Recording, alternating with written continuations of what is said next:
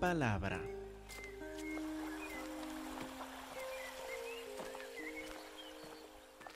Hermanos, por favor, abren sus Biblias a Mateo capítulo 9.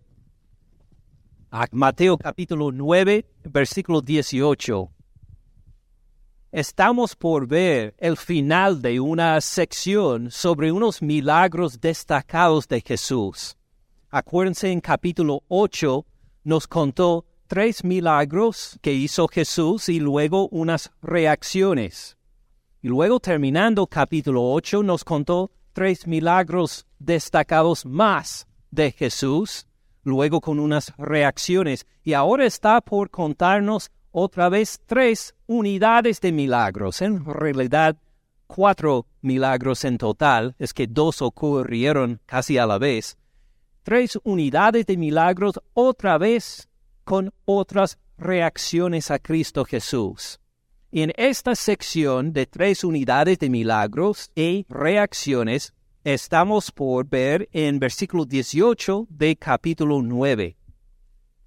Empieza mientras Él les decía estas cosas. Hace referencia a que Jesús dio una respuesta a los discípulos de Juan el Bautista sobre eh, por qué no ayunan como ellos habían aprendido. Note que mientras él les decía estas cosas, todavía estuvo en su plática con los discípulos de Juan el Bautista cuando llegó otra necesidad. Vino un hombre principal y se postró ante él diciendo, mi hija acaba de morir, mas ven y pon tu mano sobre ella y vivirá. Y tal vez pasamos rápido por este versículo, pero hay un detalle en que quiero que enfocamos un momento. Mientras él les decía estas cosas, estuvo en una plática, una plática relacionada con el ministerio, contestando las preguntas de los discípulos de Juan el Bautista y de repente surge otra dificultad más, un problema. Y así era la vida para Cristo Jesús, igual como para nosotros también. No sé si les ha pasado a ustedes que a veces llegan los problemas uno tras otro, tras otro. No sé de ustedes, pero a mí me encantaría que cada problema llegue de por sí que me dé un tiempo de descanso y recuperación después antes de que venga otro problema, ¿verdad? Así sería maravilloso la vida, pero fíjense que ni Jesús disfrutó esta bendición. Porque como vamos a ver, los problemas llegan uno tras otro y a veces dos o tres a la vez, aún en la vida de Él. Mientras Él les decía estas cosas, llegó una interrupción, vino un hombre principal, un hombre de un líder de la sinagoga, y se postró ante él. Note bien la reverencia de este señor. Es un principal, hablando de, de la sinagoga, de la vida espiritual, tiene autoridad, tiene responsabilidades para enseñar y ministrar al pueblo de Dios. Pero delante de Jesús, ¿qué hace? Se postró delante de él, reconoce en quién está la autoridad y le presenta esta petición que impresionante, mi hija acaba de morir, mas ven y pon tu mano sobre ella y vivirá. Ahora, si ustedes leen los evangelios de Marcos y Lucas, van a encontrar más detalles sobre esta situación y este milagro. Si leen Marcos, por ejemplo, va a saber que este líder de sinagoga se llamaba Jairo. Y cuando primero llegó a Jesús, no tenía noticias de que su hija había muerto todavía, sino que le dice, mi hija está agonizando. Por favor, ven a sanarla. No es hasta después cuando entera de que no, su hija murió, no moleste más al maestro. De ahí, de Marcos y de Lucas, también encontramos los detalles de que la multitud lo apretaba mucho. Y hubo esta interrupción, otra vez otra interrupción de una mujer que tenía flujo de sangre de por 12 años. Y hay más detalles de parte de Lucas y de Marcos sobre este hecho. De hecho, Mateo solo tiene nueve versículos de todo este milagro. Marcos dedica 23 versículos a este milagro. Lucas 16 versículos para describir este milagro. Pero Mateo solo nueve. Ahora, ¿por qué? Porque Mateo simplemente, en vez de querer satisfacer nuestra, nuestro deseo por más información, para saber todos los detalles, Él quiere de forma muy concisa, Él quiere que nosotros enfoquemos solo en ciertas verdades sobre la identidad de Cristo Jesús, de su autoridad y poder. De los detalles, bueno, esto nos cuentan Marcos y Lucas. Mateo tiene otro fin. Quiere que nada más enfoquemos en Jesús y lo que hace Jesús acá. Ahora, mi hija acaba de morir, mas ven y pon tu mano sobre ella y vivirá. Así lo pone Mateo, poniendo en resumen todo lo que iba a decir este principal a Jesús. Note versículo 19. Y se quejó Jesús. ¿Cuándo voy a tener tiempo para descansar? No. Llegó la necesidad, se levantó Jesús y le siguió con sus discípulos. Ni dijo palabra, según la versión de Mateo, simplemente inmediatamente se fue a donde había necesidad. Versículo 20, note cómo Mateo nos invita a la escena otra vez al decir, he aquí. Llegamos a ver que en esta sección es una de las palabras características de Mateo, de invitarnos a ser parte del escenario. He aquí. Y nos cuenta algo escandaloso. Una mujer enferma de flujo de sangre desde hacía doce años se le acercó por detrás y tocó el borde de su manto. Ahora, ¿por qué es esto escandaloso?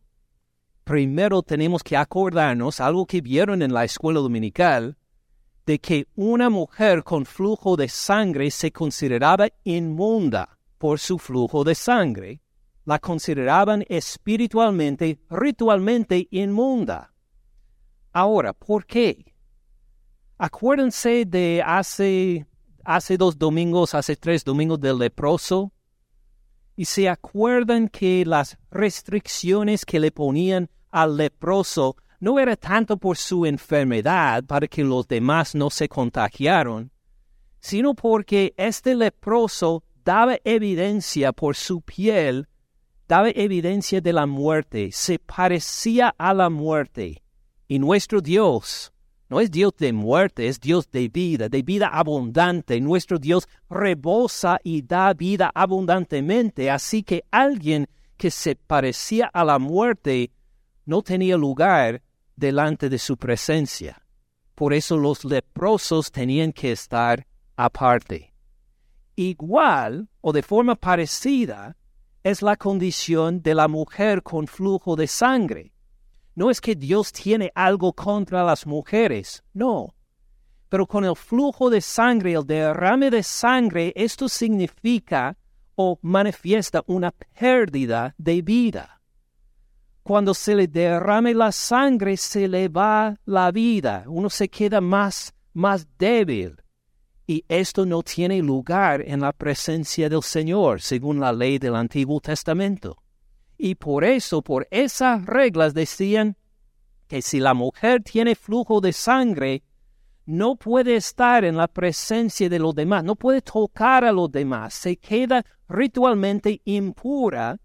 Y si alguien le toca, hasta si le toca la silla o la cama donde está ella, se queda ritualmente impura. Hay algo ahí de la pérdida de vida que no se debe tener o debe manifestar delante del Señor que rebosa de vida y de que da vida. Esta era la razón. Y esta mujer, ¿por cuánto tiempo sufría de este flujo de sangre? Doce años. Ahora, considérelo bien porque por lo más principal, no puede estar en la congregación de Dios de por doce años. Y no ve el fin de esto. No solo esto, con el flujo de sangre, no puede tener hijos. Y no solo no puede tener hijos, que era algo de mucho valor en la sociedad judía de esa época, hubo a ver un joven que iba a querer casarse con ella, no con este flujo de sangre. ¿Cómo se casaría con alguien con un flujo de sangre que se quedaría inmunda constantemente de por años, que no podría tener hijos? Entonces, si era casada, probablemente su esposo se divorció de ella. Así que me desespero de tener una mujer así. O si era más joven que no se había casado todavía. Puede ser que los otros jóvenes la miraron y sabiendo de su condición dijeron, busco a otra. Una que sí puede tener hijos por mí. Una que sí va a poder mantener por algunos días por lo menos una pureza ritual. Acuérdense, cuando una mujer en esta condición toca a otra persona, ¿cómo se queda la otra persona? Inmunda también. Y este escándalo se parece ahora en el versículo 20 de una mujer en esta condición que sabe que no puede tocar a nadie. A escondidas se acerca a Cristo Jesús para tocar el borde de su mano. ¿Qué le motivaría a hacer algo tan atrevido? ¿Cómo se atrevería a hacer algo tan escandaloso? Nos cuenta el versículo 21. Porque decía dentro de sí, la idea del versículo 21, decía dentro de sí, es que no se lo dijo, no se dijo esto una vez, sino que varias veces. Estuvo tal vez con este plan de por varios días, varias semanas o más tiempo, si toco solamente su manto, seré salva. Si solo puede tocar el borde de su manto, seré salva. Ahora, ¿qué quiere decir salva aquí? Porque escuchamos que seré salva. ¿No debe ser sanada? Pues acuérdense todo lo que ella sufrió estos doce años. El hecho de que no pudo estar en, en la congregación de Dios, que tuvo que mantener una separación con todos los demás. Estaba aparte de la sociedad, aparte de la comunidad de Dios por doce años ya. Y vio que al tocar el borde de Jesús, no solo le llegaría la sanidad, que esto en sí sería gran cosa, sino la restauración con Dios y su pueblo también porque al secarse este flujo de sangre, podría de alguna forma por medio de Jesús reintegrarse a la comunidad de Dios como en una época disfrutaba. Por eso tocándole el borde de su manto, seré salva. Estoy segura, dice esta señora, busca más que la sanidad, busca la restauración con Dios y con su pueblo. Versículo 22, pero Jesús, volviéndose y mirándola, no la pudo hacer en secreto como era su plan. Dijo, fíjense bien en estas palabras, ten ánimo, hija, ten ánimo, no tengas miedo, hiciste bien. Y le llama hija no hay ninguna parte del Nuevo Testamento en que Jesús le llame a otra persona hija, pero a ella sí. ¿Qué quiere decir por llamarle hija? Una cosa era más joven que él. Él tenía 30 años, 31 años, y ella era menor. Entonces le llama hija. No le llego a alguien de mayor edad que yo a llamarle hija. Esto sería inapropiado. Esto nos indica que es una joven que ha sufrido así de por 12 años. Tal vez tiene unos 24 o 25 años de edad. doce de los cuales estaba bajo esta condición. Pero note también con la palabra hija, comunica que como una hija está bajo la protección de su papá, ella ahora está bajo la protección de Jesús. Ya es parte de la comunidad de Jesús. Es parte de la comunidad de Dios otra vez por medio de Jesús y le llama hija, la incluye. Ella ahora tiene parte en la comunidad de Dios. Ten ánimo, hija. Tu fe te ha sanado, o mucho más, tu fe te ha salvado. Igual como ella quería esta restauración, de tener la restauración con Dios y su comunidad, esto ha recibido. Tu fe te ha salvado. Y la mujer fue salva, no solo sanada, sino restaurada con el pueblo de Dios desde aquella hora. Note bien que este milagro se hizo en público, aunque ella quería hacerlo a escondidas. Jesús anunció para que todos de la multitud escucharan Ten ánimo, hija, tu fe te ha salvado. Ella ahora está recibida, restaurada por Cristo Jesús. ¿Y ahora cómo debe reaccionar la comunidad de Dios? Por recibirla también. Si Jesús la ha recibido, ¿cómo deben responder todos los demás que sabiendo de la condición de ella, de por doce años, cómo deben reaccionar a ella ahora? Según la palabra de Jesús, ella ya es parte de la comunidad, es recibida y restaurada otra vez. Acuérdense que los milagros que vienen, Jesús les va a decir, no digan nada a nadie. Cállense sobre este milagro, ¿verdad? Pero en el caso de ella no, porque había la necesidad de incluirla en la comunidad de Dios. Por eso Jesús anunció públicamente, Ten ánimo, hija, tu fe te ha salvado. Que nadie la rechace nunca jamás, porque eres parte del pueblo de Dios. Versículo 23. Note algo sorprendente también. Otra vez, ¿cómo se queda una persona si toca a una mujer inmunda o si una mujer inmunda le toca a uno? ¿Cómo se queda? Inmundo. Jesús debe estar inmundo. Debe de ser, ah, Jairo, iba, iba a sanar a tu hija, pero ahora me quedo inmundo.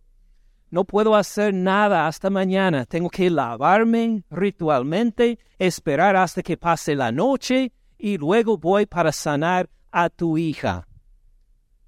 Pero Jesús no se quedó inmundo por el toque de ella. Al contrario, la sanó y va para hacer otro milagro. En versículo 23. Al entrar Jesús en la casa del principal, viendo a los que tocaban flautas y la gente que hacía alboroto. Ahora, algo de la escena ahí, como vieron en la escuela dominical, cuando hubo una muerte, un funeral, la familia normalmente contrataba a gente para llorar por los muertos. Era una forma de anunciarlo al resto de la comunidad que hubo una muerte en la casa. Contrataba a alguien que tocaba flautas de una forma muy solemne y triste. Y hasta había gente que eran eh, que lloraban como por profesión, así era su carrera, que iban de funeral en funeral solo para llorar por la gente hasta en esta época, dicen algunas de las de lo que escribieron los rabinos judíos, que hasta las familias más pobres podían contratar por lo menos a una persona que tocaba flauta y a una persona que llorara por todos para anunciarlo. Hasta los más pobres lo hacían de esta forma. Este hombre era principal. Era uno que estaba encima de la sociedad local él probablemente pudo contratar a muchos más. Y algunos de ellos podrían este, uh, ofrecer su servicio a él. O la hija del principal de la sinagoga murió, me presento ahí para el trabajo. Uh, soy, eh, toco la flauta y así uh, soy eh, llorón profesional. Entonces cuando llega Jesús con sus discípulos, ya están tocando, llorando porque la hija está muerta. Versículo 24 les dijo, apártense, porque la niña no está muerta, sino duerme. Y se burlaban de él. Son profesionales en cuanto a los funerales. Ellos conocen un cadáver y dicen, ¿estás loco? ¿Quién le invitó? ¿Quién contrató a este para que llegara? ¿Toca flauta este Jesús? No. Se burlan de él. Obviamente no reconoce un cadáver o lo que es la muerte.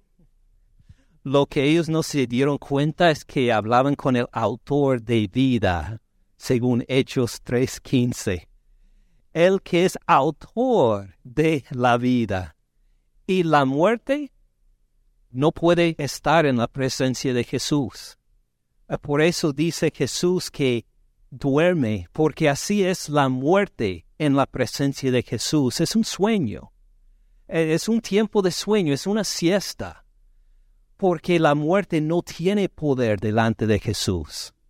Pienso en una historia que cuentan de un predicador norteamericano de hace unos 140 años que se llamaba Dwight Moody que un día quería buscar, a ver, para prepararse para las prédicas en un funeral, eh, quería ver qué decía Jesús en un funeral. Quiero también predicar, pero como Jesús durante un funeral. Quiero ver en la Biblia y predicar de acuerdo con la Biblia una oración funeraria o una prédica de acuerdo con la palabra de Dios. ¿Saben lo que encontró? Jesús nunca predicó para funeral. Cada vez que llegó a un funeral, resucitó al cadáver. No, no, no, encuentro guía con las palabras de Jesús para predicar durante los funerales porque siempre resucitaba la gente cuando apareció en un funeral.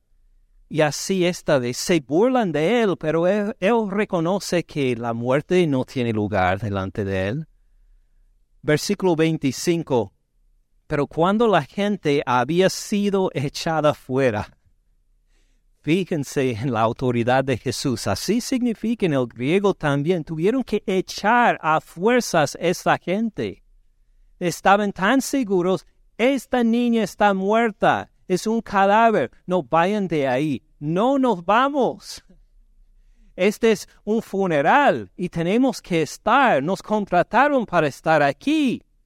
Y tenían que empujarlos, echarlos de la casa, cerrar la puerta y cerrarlo con llave para que no volvieran a entrar.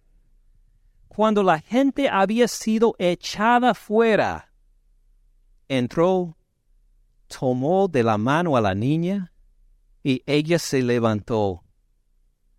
Ahora, para verlo en un trasfondo con el Antiguo Testamento, quiero que veamos una de las pocas veces en el Antiguo Testamento en que hubo una resurrección. Vamos a Primero de Reyes. Primero de Reyes capítulo 17. Porque en el Antiguo Testamento sí, en unas pocas ocasiones, hubo una resurrección de los muertos, una de las cuales está en Primero Reyes 17, versículo 20. Primero de Reyes 17, versículo 20. Ahora, este es de Elías. Elías que oró por la gracia de Dios, una viuda que le demostraba mucho cariño y atención de él, pudo tener un hijo. Pasando los años, este hijo murió. Elías se entera y llega a ver el al cadáver del niño. En versículo 20 dice, y clamando a Jehová, dijo Elías, Jehová Dios mío, aún a la viuda en cuya casa estoy hospedado has afligido, haciéndole morir su hijo. ¿Quién tiene poder sobre la vida o la muerte de este niño? Jehová Dios. Solo Jehová Dios, por eso le envía su petición a Jehová Dios. Versículo 21, y se tendió Elías sobre el niño tres veces. Se tendió sobre el niño una vez. subió, luego otra vez se tendió sobre el cuerpo del niño. Una tercera vez clamando a Jehová, por favor, ten misericordia de esta viuda y su hijo. Se tendió sobre el niño tres veces y clamó a Jehová y dijo, Jehová Dios mío, te ruego que hagas volver el alma de este niño a él. Versículo 22, y Jehová oyó la voz de Elías, y el alma del niño volvió a él y revivió. Tomando luego Elías al niño, lo trajo del aposento a la casa y lo dio a su madre. Le dijo Elías, mira, tu hijo vive. Entonces la mujer dijo a Elías, ahora conozco que tú eres varón de Dios, que la palabra de Jehová es verdad en tu boca. Qué linda la resurrección de este niño, ¿verdad? En que clamó Elías y se tendió sobre el niño tres veces y clamó y Jehová Dios le contestó. Vuelvan a Mateo 9. Mateo 9, versículo 25. Pero cuando la gente había sido echada fuera, entró y se tendió sobre la niña tres veces Jesús? No. Clamó, Padre Celestial, ¿por qué murió esta hija? Dale vida otra vez. Así clamó Jesús. No. El autor de la vida simplemente toca su mano y ella se levantó. O si lo que hizo Elías, por la gracia de Dios en el Antiguo Testamento, fue glorioso y digno de alabanza, a Jehová Dios, Jesús mismo lo hace con el toque de su mano. Tan fácilmente. Igual como uno llega a tocar otra persona, así hace Jesús y este cadáver ya tiene vida. Por eso, versículo 26, se difundió la fama de esto por toda aquella tierra. Impresionante este milagro, que uno se levantó de los muertos, o aún mejor que en la época de Elías, simplemente por el toque de Jesús. Versículo 27, pasando Jesús de ahí, le siguieron dos ciegos. Note que no ha terminado su día de ministerio todavía de un desafío a otro, de una dificultad a otro, y apenas está saliendo de la casa y hay dos personas que siguen a Jesús y sus discípulos. Dos ciegos, dando voces, gritando, diciendo, Ten misericordia de nosotros, hijo de David. Ahora hemos visto este título, Hijo de David, antes, ¿verdad? Lo encontramos en Mateo capítulo 1, versículo 1, ¿verdad? que muchos de ustedes memorizaron, ¿verdad? Ah, es uno breve y fácil. ¿Qué dice? Libro de la genealogía de Jesucristo, hijo de David, hijo de Abraham. Correcto. Y ahí vimos que hijo de David quiere decir que es el Mesías, el que cumple las promesas dado al rey David de uno de sus descendientes que iba a reinar eternamente en un trono para siempre. Entonces, estos ciegos le claman a Jesús pidiéndole misericordia y estos dos ciegos le siguen y le llaman por este título reconociéndolo como Mesías. Ten misericordia de nosotros, hijo de David. Por eso, versículo 28, llegando a la casa, vinieron a él los ciegos, la casa probablemente de Pedro en Capernaum. Vinieron a él los ciegos, Jesús les dijo, ¿creen que puedo hacer esto? Ahora, antes de ver la respuesta de estos señores, que entendamos mejor esta pregunta, vimos como en el Antiguo Testamento hubo una y entre otras resurrecciones, aunque pocas veces ocurren en el Antiguo Testamento han ocurrido algunas resurrecciones. ¿En el Antiguo Testamento hay un ciego sanado? No creo. No creo, no me acuerdo de ningún momento en que haya un ciego que fue sanado. O si los versículos entre los profetas hablan de esto, como un evento futuro con la llegada de Jehová. Por ejemplo, miren en Isaías, Isaías capítulo 35 y versículo 4. Isaías 35, 4, que empieza a decir, o nosotros diríamos, digan, a los de corazón apocado, un corazón temeroso, un corazón humilde, un corazón que hasta tiene miedo de acercarse a Jehová Dios. Digan a los de corazón apocado, esfuérzanse, no teman. He aquí que su Dios viene con retribución, con pago. Dios mismo vendrá y los salvará. Dios mismo va a llegar para salvarlos y va a castigar a sus enemigos. Entonces no tengan miedo. Versículo 5. Entonces los ojos de los ciegos serán abiertos. Los oídos de los sordos se abrirán. Entonces el cojo saltará como un ciervo y cantará la lengua del mudo. Y así continúa la profecía.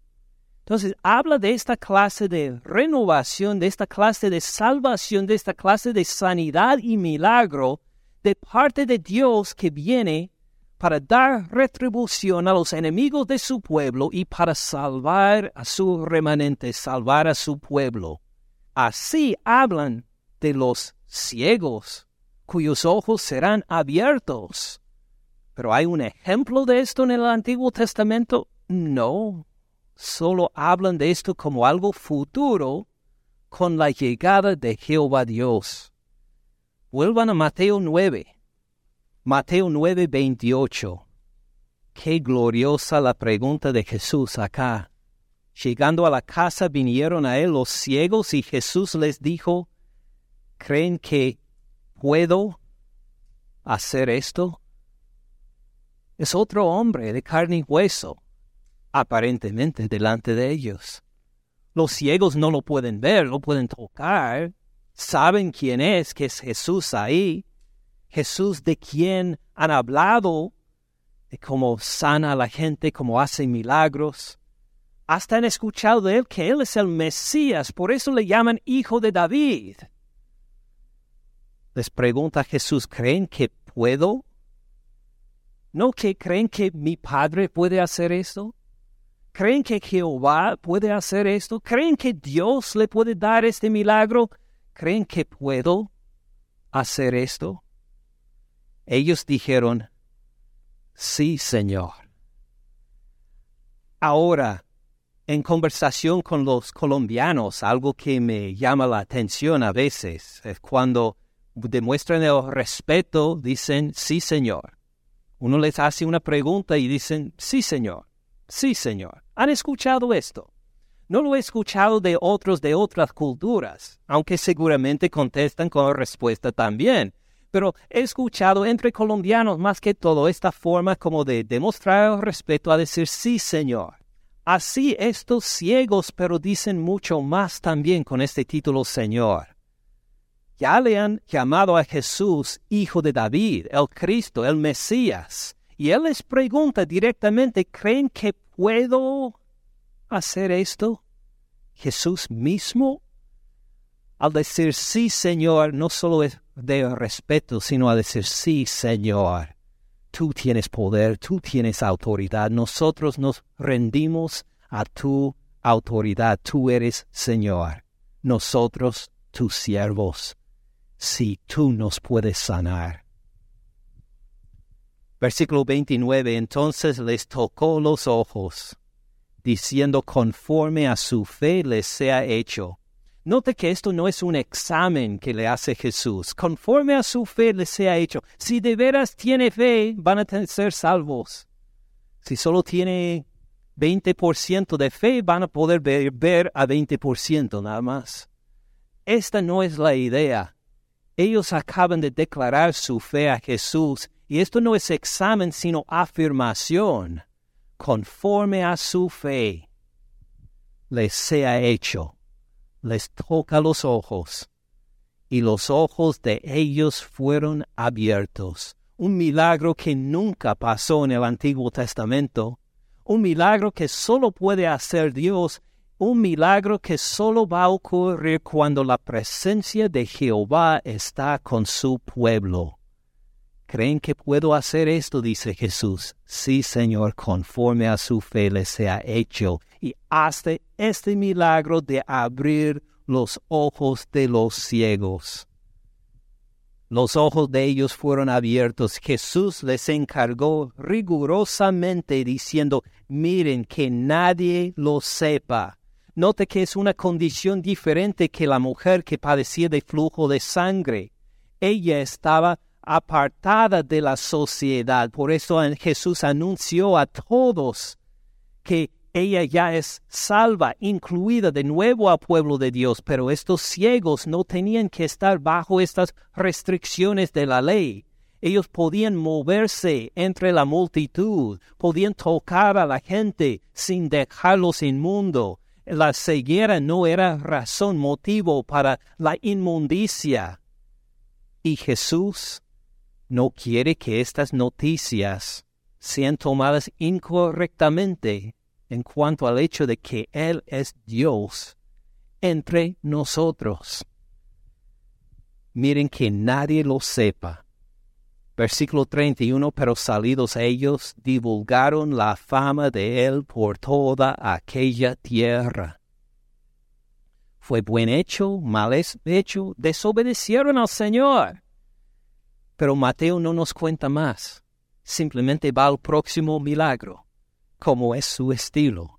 En vez de contestar todas nuestras preguntas, ya se adelanta a la próxima parte, al próximo evento. Fíjense, versículo 32, mientras salían ellos, he aquí le trajeron un mudo endemoniado. Todavía no puede descansar Jesús un milagro tras otro. Mientras salían ellos, apenas se despide de estos dos ciegos que pueden ver y ya llega otro paciente más. Un mudo endemoniado, uno que tiene dificultades espirituales y físicas a la vez. No hemos visto esta combinación antes. Versículo 33 va tan rápido, echando fuera el demonio, el mudo habló ni nos dijo si Jesús le tocó, si le habló, lo que inmediatamente se quedó sano. Echado fuera el demonio, el mudo habló y la gente se maravillaba. Ahora, este milagro fue hecho en público. Acuérdense que lo de los ciegos fue hecho en casa. Lo de la, eh, el milagro de la niña o de la joven resucitada también después de echar a la gente de la casa, pero este hace Jesús delante de los ojos de la multitud. La gente se maravillaba y decía, nunca se ha visto cosa semejante en Israel. Pensaban también ellos en toda la historia del Antiguo Testamento, en todos los siglos del pueblo de Dios, nunca jamás ni hemos escuchado de un milagro de tal forma. Impresionante, ¿quién será este Jesús de Nazaret? Versículo 34. Llega la oposición, que no pueden encontrar forma de quitar la gloria de Cristo Jesús sino por calumnia, sino por hablar mal de él. Pero los fariseos decían, no solo una vez, no dijeron, sino decían, por el príncipe de los demonios echa fuera los demonios. Algo tan ridículo, cruel, mentiroso. Ni se puede imaginar que alguien dijera de Cristo Jesús. Y esta vez Jesús no responde, no dice nada. O esperamos que Mateo nos va a decir en los próximos versículos, esto es malo, es incorrecto. Jesús los reprendió fuerte. La reprensión va a llegar en unos pocos capítulos. Pero por ahora, Mateo, como su costumbre, ahora llega a la lección que quiere que comprendamos de estos últimos milagros. ¿Y por qué los dijo de esta forma? Versículo 35. Recorría Jesús todas las ciudades y aldeas enseñando en las sinagogas de ellos, predicando el Evangelio del reino y sanando toda enfermedad y toda dolencia en el pueblo. Ustedes que memorizaron Mateo 4:23 van a decir que ahora he memorizado dos versículos de la Biblia en solo una en un versículo memorizado. Es lo mismo que Mateo 4:23. Y aquí vemos la estructura de Mateo de todo desde Mateo 5 hasta ahora. Mateo 5, 6 y 7 era el sermón del monte, en que él nos explicó o nos explicó enseñando en las sinagogas de ellos, aunque no estuvo en una sinagoga, sino en el monte. Esta es la idea, enseñaba, predicando el Evangelio del reino. Así son Mateo 5, 6 y 7. Y luego el sermón, no del monte, sino el sermón de los milagros. Mateo 8 y 9 sanando toda enfermedad y toda dolencia en el pueblo. Esto es Mateo 8 y 9, en que nos revela su identidad. Es mucho más que un maestro, mucho más que un profeta. Es Dios mismo en carne y hueso, que ahora ha visitado a su pueblo. Ahora, ¿qué más quiere Mateo que entendamos de estos milagros? Claro que Jesús enseñó Claro que Jesús sanó. Versículo 36. Y al ver las multitudes, tuvo compasión de ellas, porque estaban desamparadas y dispersas como ovejas que no tienen pastor. Ahora, a verlo parte por parte, al ver las multitudes. ¿Qué vio en las multitudes?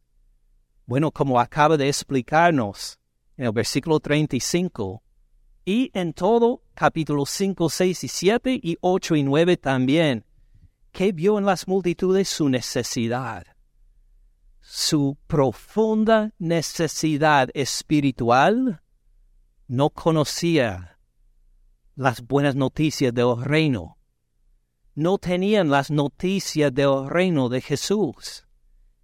Eh, eh, era un pueblo asentado en tinieblas, que al llegar Jesús con su prédica, ahora ven luz. Vio su necesidad espiritual y también su necesidad física. Padecían de toda clase de enfermedad y ceguera, aflujo de sangre, parálisis, hasta la muerte había endemoniados que padecía física y espiritualmente también. Vio las multitudes y vio su profunda necesidad espiritual por falta de las noticias del reino y su profunda necesidad física también. ¿Y cómo reaccionó al ver las multitudes? Tuvo compasión de ellas se sintió algo. Ahora, este verbo de tuvo compasión es algo muy lindo en el griego, porque no solo habla de una reacción intelectual. Es decir, que Jesús, al ver las multitudes, no dijo, ah, me parece que las multitudes necesitan las noticias del reino y sanidad. Esto voy a apuntar para cumplirlo, sino que se sintió su necesidad, se dolió al lado de ellos, vio su necesidad y tenía un dolor desde lo más profundo de su ser que decía, mira esa necesidad de la gente, qué dolor me siento por ellos porque tienen una necesidad espiritual profunda e impresionante, tienen una necesidad física profunda e impresionante. ¿Qué se va a hacer por las multitudes en esta necesidad? Así significa tuvo compasión de ellas. ¿Cómo los vio? ¿Cómo describe? Porque estaban desamparadas y dispersas como ovejas que no tienen pastor. ¿Qué pasa a las ovejas que no tienen pastor? Llegan los lobos para comerlos. Las ovejas de por sí no se pueden alimentar. los chivos sí, los chivos comen de todo. Pero las ovejas, si uno no les guía al pasto, si uno no les lleva un agua, no agua corriente, sino agua tranquilo, si uno no les lleva directamente a poner la comida delante de ellos y la bebida delante de ellos, no comen. Ay, mi esposa va a decir igual como mi esposo. si no pone la comida delante de él, si no le da la bebida delante de él, no come, no bebe. Soy buena oveja del Señor. Así son las ovejas. No se van a alimentar por uno y por segundo. ¿Qué defensa tienen a los lobos? Tienen garras escondidas. No. Tienen dientes muy afilados. Tampoco que le dan temor a los lobos a decir, eh, no hay ninguna defensa de parte de las ovejas. Ovejas sin pastor, así de por sí son desamparadas, dispersas, no tienen ninguna dirección, simplemente eh, son almuerzo para algún lobo, no sirven para más. Así vio la gente las multitudes el pueblo de Dios sin la dirección de su pastor. Y tuvo compasión, se le dolió desde las entrañas, no pudo aguantar más Jesús. Algo impresionante de este verbo tuvo compasión es que siempre, sin falta, además de hablar no solo de lo intelectual, sino lo emocional fuertemente, siempre se sigue por acción. No es que Jesús simplemente se sintió mal, actuó a causa de esta reacción para aliviar la necesidad de las multitudes. Así pasa siempre con este verbo en el Nuevo Testamento, y así pasa ahora.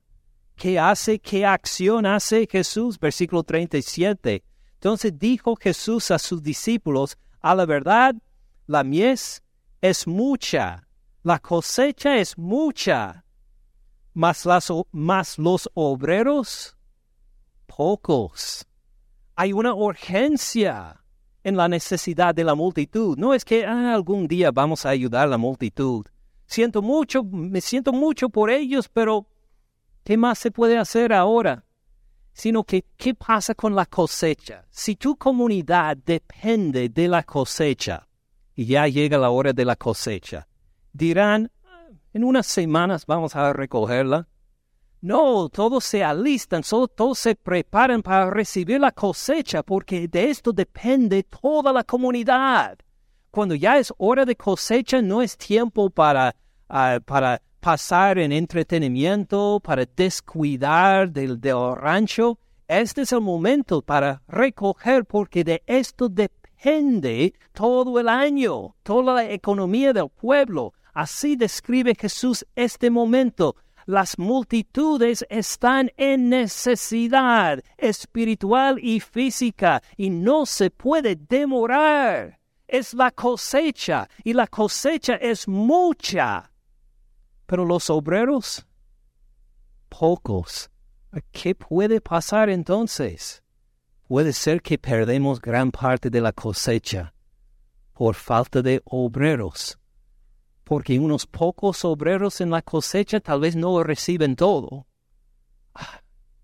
Noten la acción en versículo 38. Rueguen, pues, al Señor de la mies. ¿Qué vamos a hacer en esta situación urgente?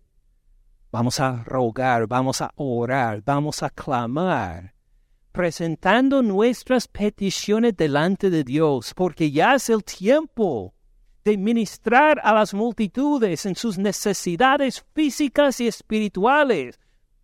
No podemos perder ni un momento más. Pero con tan poca gente, con Jesús haciendo todos los milagros, ¿qué se va a pasar? Se va a perder gran parte de la cosecha. Rueguen piden al Señor, clámenle que envíe obreros a su mies, que multipliquen los obreros para poder ministrar a esa multitud. Y esto nos prepara para capítulo 10 y todo lo que está por pasar ahí. Noten la aplicación de estos versículos. Acuérdense en el Sermón del Monte y en estos milagros. Vimos mucho sobre la gloria de Cristo Jesús. Y hemos examinado nuestras vidas también, en si andamos en obediencia al Señor Jesús o no si permitimos que el Señor Jesús incomode nuestras vidas o no. Hemos hecho mucha, mucha introspección, mucho examen de nosotros mismos y de nuestros corazones en Mateo 5 hasta ahora terminando capítulo 9. Pero Jesús y Mateo ahora quiere que miremos fuera, que miremos alrededor, que no simplemente digamos, Ay, qué bendición fue el sermón del monte y el sermón de los milagros también de aprender esto. Estoy tan satisfecho física y espiritualmente. Gracias Dios que no soy como los otros cristianos que no tienen lugar donde vivir, tal vez, que no tienen trabajo. Gracias Señor que no soy como ellos. No quiere Dios que esta sea nuestra reacción, sino que miremos, que miremos las multitudes alrededor alrededor en nuestra comunidad de Aquila, alrededor en nuestra comunidad de Gwinnett. Piense también en sus lugares de origen para mirar la necesidad física y espiritual y que se quiebren nuestros corazones al ver las necesidades de ellos. Para que nosotros también tengamos y nos sintamos esta compasión al ver las multitudes sin las noticias de Cristo Jesús o en necesidad física y que nos sintamos también el dolor de ellos. Y que también al sentir la compasión, roguemos al Señor, Señor, ¿qué hacemos? ¿Quiénes somos nosotros? Tan pocos en número, con tan pocos recursos, viendo tanta necesidad fuera. Piensa en sus lugares de origen.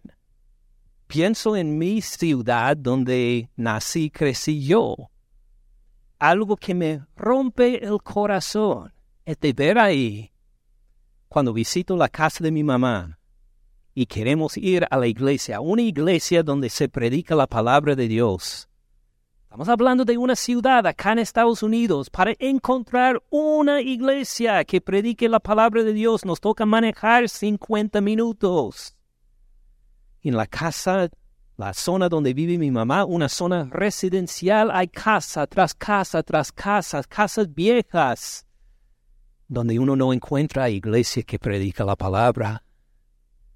Y digo, Señor, por favor, estas multitudes que no tienen noticia de tu Hijo Jesús. ¿Qué les va a pasar? ¿Quiénes somos nosotros para poder llegar ahí a predicar tu palabra? Señor, manda obreros a tu mies que también tengan compasión por esta comunidad, que levante iglesias donde no hay, que prediquen palabras que llegan a estos apartamentos y otros lugares donde gente padece, donde gente no tiene para pagar los biles médicos y las otras cosas para ayudarles, Señor.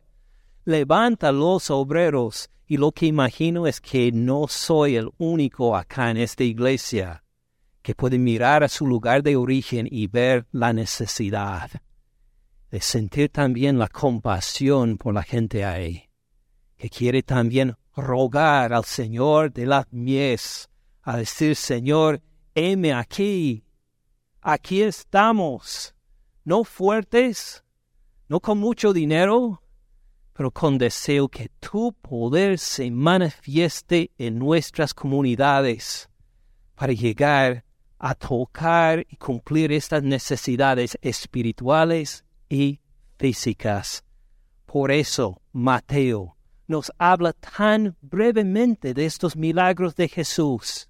Cuando Marcos y Lucas nos dieron más información, más detalles, para que nosotros nos enfoquemos en el poder de Cristo Jesús, el autor de vida, el que con la palabra hace que una que está apartada de la comunidad puede ser parte de la comunidad de Dios de nuevo. Uno que puede hacer hasta milagros inauditos, imposibles, que él puede hacer para bendecir a su pueblo. Con esta actitud deseamos orar hoy. Oremos, hermanos. Padre Celestial, gracias por la bendición que nos has dado, espiritual y materialmente. De veras, Señor, aquí nos encontramos colmado de bendiciones.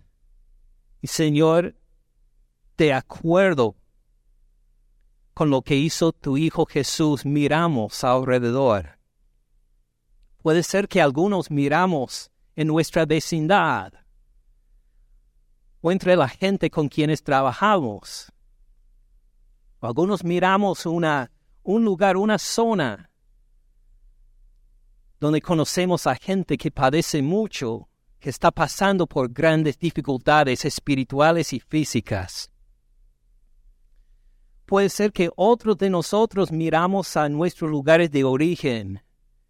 Nos acordamos muy bien de haber pasado por esta pobreza material en algunos casos y esta pobreza espiritual en muchos casos. Reconocemos de dónde vendrá la ayuda. ¿Quién va a llegar a ayudar a estos? Padre Celestial, te rogamos de acuerdo con lo que mandó tu Hijo Jesús, por obreros que lleguen a la cosecha, que llegue a la mies para trabajar.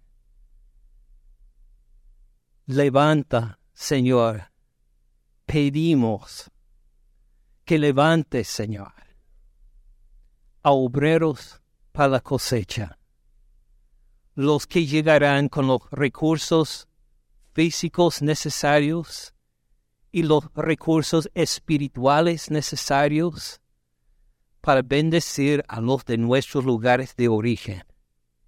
Padre Celestial, no confiamos en nuestro poder, no tenemos. No confiamos en nuestros recursos, no tenemos. No confiamos en nuestra inteligencia y sabiduría, no tenemos. Pero sí tu Hijo Jesús el autor de la vida, el en quien están escondidos todos los tesoros de la sabiduría, Él sí es suficiente, más que suficiente, para llegar a ver las multitudes. Padre Celestial, llega a nuestros corazones y nuestros oídos las palabras de estos dos ciegos, ten misericordia de nosotros. Y así escuchamos el clamor de corazón de muchos a quienes conocemos o de nuestros pueblos de origen, ten compasión de nosotros.